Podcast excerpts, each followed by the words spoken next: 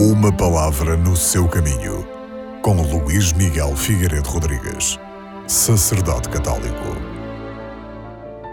Jesus ressuscitou no primeiro dia da semana.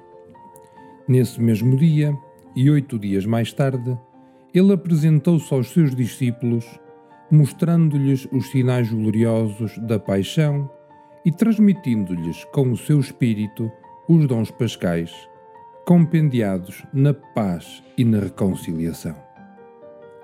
Bem depressa, este dia foi considerado pelos discípulos o dia do Senhor.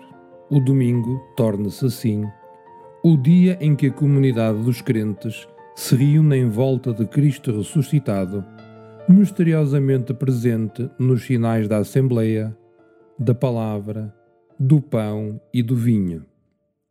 Este encontro semanal com Cristo ressuscitado realiza-se de modo especial na Eucaristia, memorial da morte do Senhor.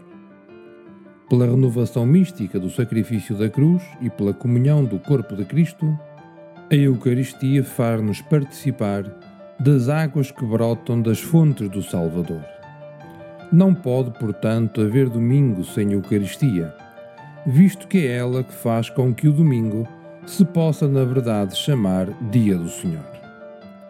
A participação de cada crente na celebração eucarística, mais do que cumprir uma prescrição, é uma exigência íntima para todo aquele que quer unir-se a Deus e viver mais eficazmente o mistério pascal.